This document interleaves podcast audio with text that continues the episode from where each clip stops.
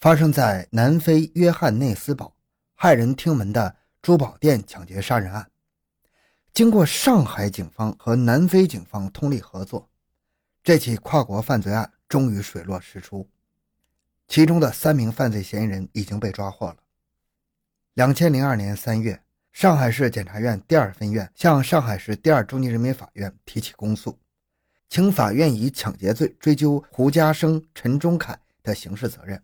判处胡家生、陈忠凯死刑，剥夺政治权利终身，并处没收个人全部财产；以销售赃物罪判处帮助两人销赃的王平有期徒刑三年，并处罚金人民币五万元。欢迎收听由小东播讲的《万里追踪滴血钻石》，上海警方侦破南非珠宝店抢劫杀人案。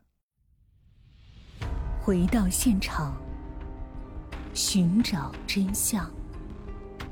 小东讲故事系列专辑由喜马拉雅独家播出。两千年九月三日，南非约翰内斯堡北郊山藤地区，一个风景秀丽的高级住宅区。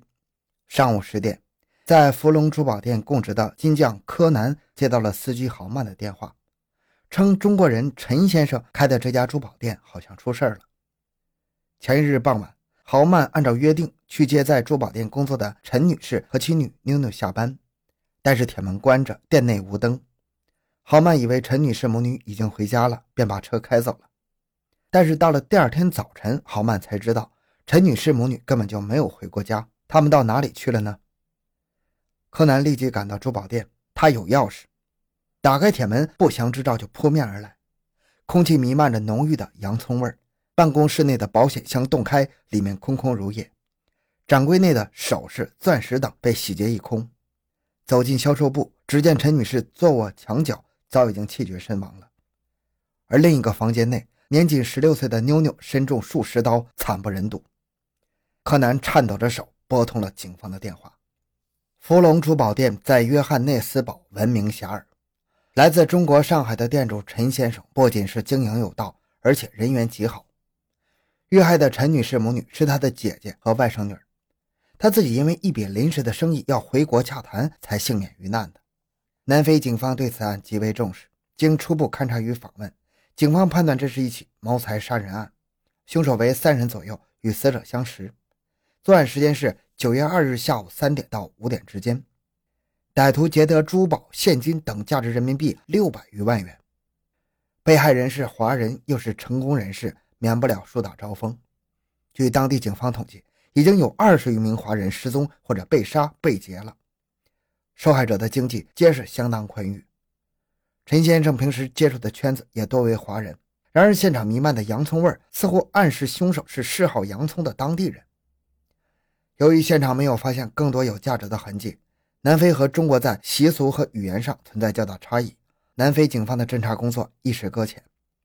二零零一年七月二十四日，上海市公安局刑侦总队三支队及国际刑警组织中国国家中心局上海联络处所在地，一个面容憔悴、双眉紧锁的中年男子走了进来，要求警方为他的姐姐和外甥女申冤报仇。他就是零零九二案件中福隆老板店的老板陈先生。陈先生自幼和姐姐感情非常好，十年前他漂洋过海去了南非，历经艰辛创下了福隆珠宝店的家业。后来，一来因为店内缺少帮手，二来也想让辛苦了半辈子的姐姐开开眼界，便把姐姐和外甥女妞妞接到了纽约内斯堡。来南非后，姐姐负责看店，妞妞就在附近上学，空闲时也来帮舅舅的忙，日子过得其乐融融。可惜好景不长，善良的姐姐母女竟会在异国他乡遭此横祸。案发之后，陈先生寝食难安，多次到约翰内斯堡警察局要求早日破案。甚至在当地媒体刊登广告，提出悬赏一百万捉拿凶手，但是没有效果。这次回到上海，他抱着试试看的想法向上海警方求助。早就听说八零三，也就是上海市民对公安局刑侦总队的简称，非常厉害。我想问问你们能否侦破此案？案件的确棘手，发案之地远在南非，上海警方从未与对方同行合作过。语言不通，司法制度又各不相同，现场没有勘查过，案件被害人在当地的具体情况不详，犯罪嫌疑人那更是无从谈起。但是这个案件很快引起了公安部和上海警方的高度重视，并指派了主管刑侦的上海市公安局副局长吴延安亲自指挥侦破工作。报案人陈先生提供的情况引起了警方的关注。据陈先生称，南非的治安状况不容乐观，因此约翰内斯堡的商店跟国内的开放式是不一样的，是要通过一扇铁门才能入店的。像珠宝店这样的重要部门，一般只有熟客才能进入。所以，陈先生认为凶手是熟人，而且他怀疑有同去南非的上海人参与了此案。他还说了一些嫌疑人的姓名：上海人抢珠宝。办案人员想起了两千零一年三月的一份协查，当时国际刑警组织中国国家中心局向上海联络处发了一份传真，要求协查一名与约翰内斯堡一起钻石抢劫案的有关的犯罪嫌疑人。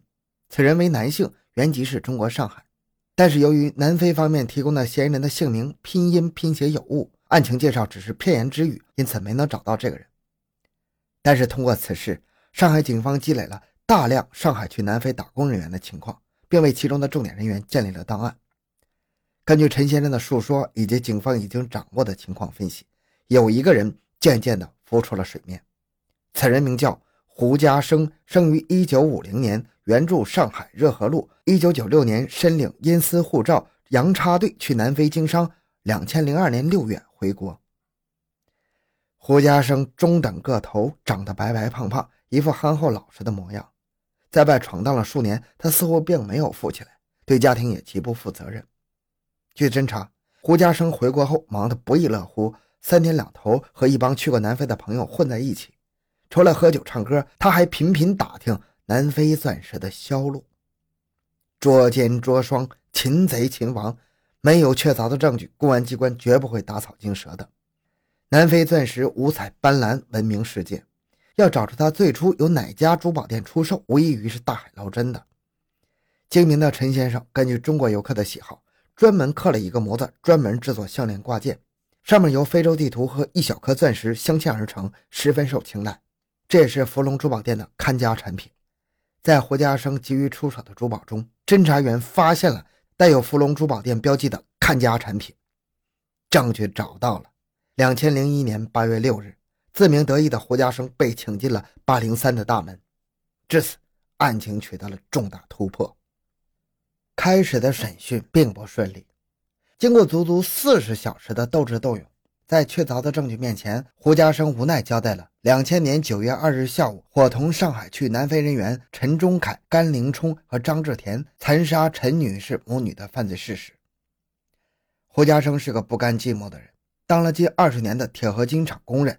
积淀在心底的飞翔之梦，终于使他跻身了洋插队的行列，来到了南非。不过，他本来肚子里没什么墨水，又好逸恶劳，在南非也一直郁郁不得志。同样萎靡不振的陈忠凯、甘凌冲和张志田四个人，整天东游西荡的，看见同乡陈先生蒸蒸日上的珠宝店，他们的眼差点能冒出血来。去年春天，他们开始密谋抢劫芙蓉珠宝店。绘制了珠宝店的地形图，准备了刀具和安装过消音器的手枪，并凶残地决定不留活口。陈忠凯还在他的店内做过木工，所以这个地形图对他来说是没有什么问题的。两千年九月二日下午四点，约翰内斯堡的商店纷纷打烊休息，胡家生等人以谈生意为名来到了芙蓉珠宝店。店内只有陈女士母女二人，陈女士见是同乡，毫无戒备的就把他们让进了门。当善良的陈女士张罗着为他们挑选钻石的时候，这伙凶残的歹徒下手了。十六岁的妞妞与陈忠凯非常熟，他大声地向他求救：“小陈叔叔，救救我！”最后呼救变成了惨叫。为了逃避警方追捕，临走之前，歹徒将事先准备好的洋葱汁撒在了现场周围，以造成当地人作案的假象。杀死母女二人之后，四人开始疯狂劫掠。他们在办公室、展示厅等地开柜撬锁。取走了一百多颗裸钻、大量的钻戒、项链、手链、挂件等首饰，还有鸵鸟皮的皮带以及若干美元南非币和人民币。此后这群匪徒坐地分赃，把现金分得干干净净，而那些物品则由干林冲暂时保管，伺机出手。法网恢恢，疏而不漏。胡家生落网不到一个月之后，陈忠凯也在上海落网。后来根据上海警方提供的情报，张志田在约翰内斯堡束手就擒。好，这期案子就讲到这里。小东的个人微信号六五七六二六六感谢您的收听咱们下期再见。